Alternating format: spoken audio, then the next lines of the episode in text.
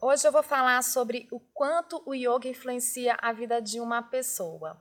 Eu preciso dizer logo de cara que o yoga pode mudar a vida de uma pessoa, porque o yoga pensa numa coisa grande. Sendo grande, ele vai influenciar todas as áreas da nossa vida. Então, ele vai se tratar de estilo de vida, de dieta, mudança de hábitos, vai estar falando sobre a gestão das emoções, melhora dos relacionamentos, mudanças de condicionamento, autoinvestigação, que traz autoconhecimento, e quando a gente tem autoconhecimento, a gente consegue trazer escolhas mais assertivas para a nossa vida, porque a nossa percepção da realidade, das situações e do que nós somos amplia, então a gente consegue saber o que, que é que pode melhorar, o que, que é que está dando errado e como que é que eu posso fazer daqui para frente para trazer a minha vida mais num alinhamento que faz sentido para mim. Então, nesse sentido, né, o yoga também vai falar sobre propósito de vida que está conectado com o meu trabalho aqui na Terra.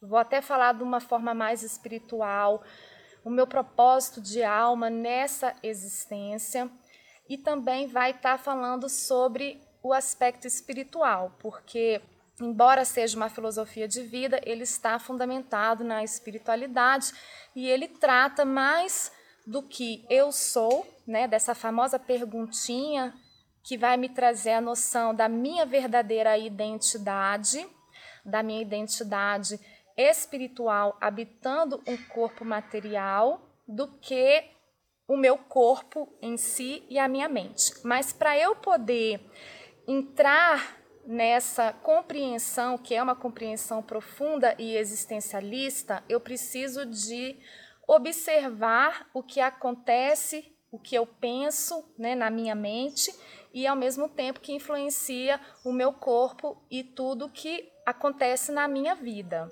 Então, se uma pessoa entra de cabeça no yoga e pode começar com a prática física, ela percebe transformações sem fazer nenhum esforço. O único esforço é estar comprometido com yoga, se possível, todos os dias.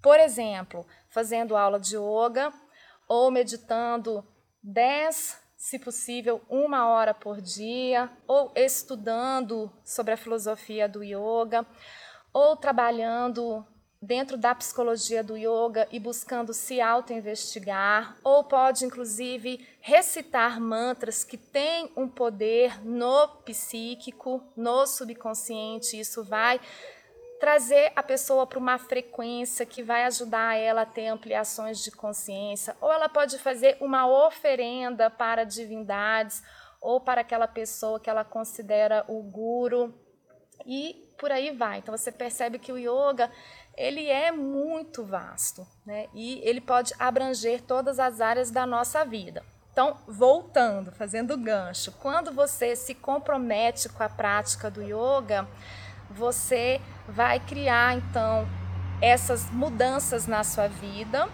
e essas mudanças vão gerar novas sinapses.